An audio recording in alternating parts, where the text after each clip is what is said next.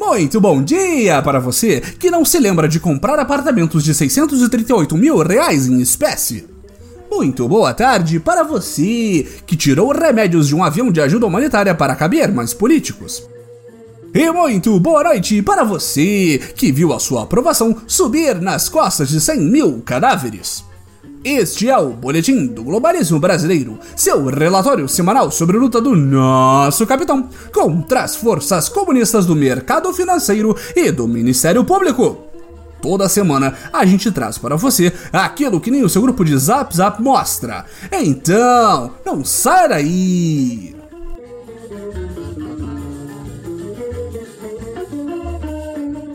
Esta semana não há absolutamente nada acontecendo no governo de Jair Bolsonaro que seja digno de nota, queridos ouvintes. Nos vemos semana que vem. Pois é, estamos surpresos também, patriotas. Não sabemos por que cargas d'água a produção nos amarrou no estúdio e nos ameaçou para gravarmos um podcast, sendo que está tudo absolutamente normal no governo liberal na economia e proto-neofascista nos costumes. E já que estamos aqui, proto-neofascista na economia também. Nós só achamos engraçado a esquerda aralha se emperequetar toda para apontar e rir de mais um dos pilares do governo Bolsonaro ruindo na frente de todo mundo com o super ministério do Paulo Guedes perdendo seus braços direito e mais direito ainda com as saídas dos secretários Salim Matar e Paulo Webel das secretarias de desestatização e desburocratização na última terça-feira.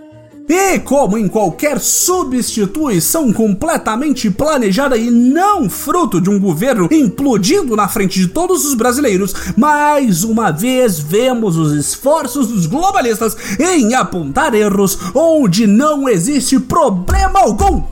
Que ridículo!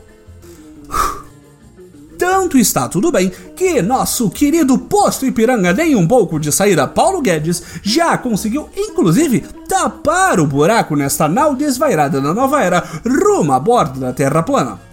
Os críticos poderiam apontar que os agora ex-secretários justificaram a desistência de lutar por Bolsonaro, afirmando que não conseguiram fazer o que foram convocados por conta de um congresso oposicionista e de uma presidência sem um projeto ou sequer noção da realidade.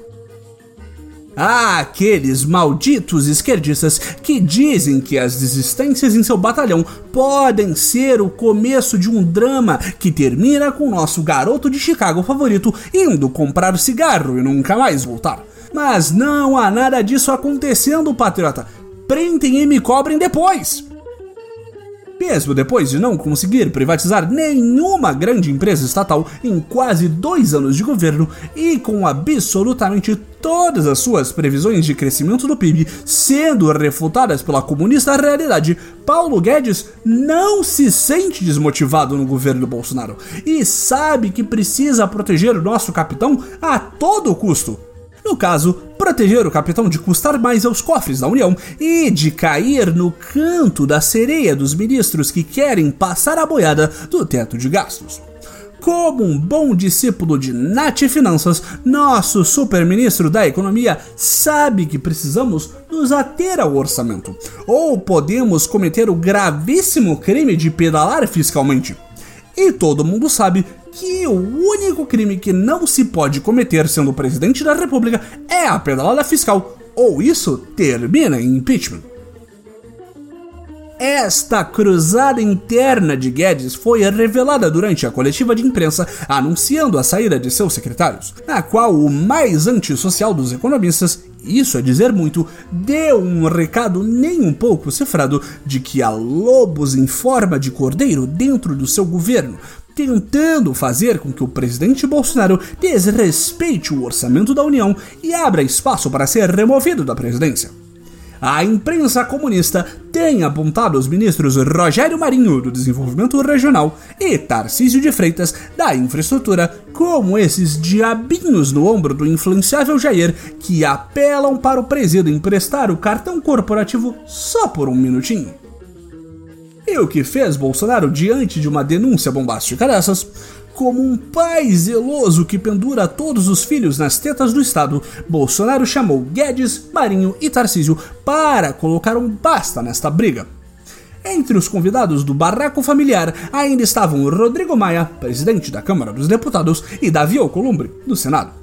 Durante a reunião, que inclusive atrasou o religioso pronunciamento que é sempre feito pelo presidente nas suas costumeiras lives ao vivo das redes sociais, nosso capitão fez todo mundo se abraçar, pedir desculpa, prometer que não vai xingar o amiguinho, que não vai gastar mais do que estipulado no orçamento oficial e parar de ameaçar os outros com impeachment. Apesar de estar tudo bem com a equipe econômica e as mil maravilhas, pelo amor de Deus, acreditem nisso, o mercado tem reagido mal às saídas dos secretários de Guedes e aos boatos de que o próprio pode sair também. O Ibovespa, índice que mede o desempenho nas ações mais negociadas na Bolsa de Valores brasileira, fechou em queda após as declarações de Guedes como retaliação presidencial, na live após a reunião de conciliação entre os membros do governo, nosso sábio presidente apontou que o mercado está sendo muito antipatriótico, reagindo negativamente a qualquer pequeno tropeço de bilhões que aconteça na política econômica da nova era. Não temos como ter certeza, como tudo no governo Bolsonaro, mas será que a mão invisível do mercado não porta uma foice e martelo? Custa ter resultados positivos no meio da pandemia para dar um incentivo à galera do Capita? Uma torcida, um anda Guedes, acreditamos em você! Assim não dá, mercado! Com sua ajudinha, temos certeza que Bolsonaro pode muito mais! Esse foi o nosso Boletim do Globalismo Brasileiro para a semana de 17 de agosto. Envie sua sugestão ou crítica para o nosso perfil em boletimb no Twitter e fique ligado nas nossas próximas notícias globalistas. E lembre-se, mão invisível acima de tudo, Brasil acima de todos.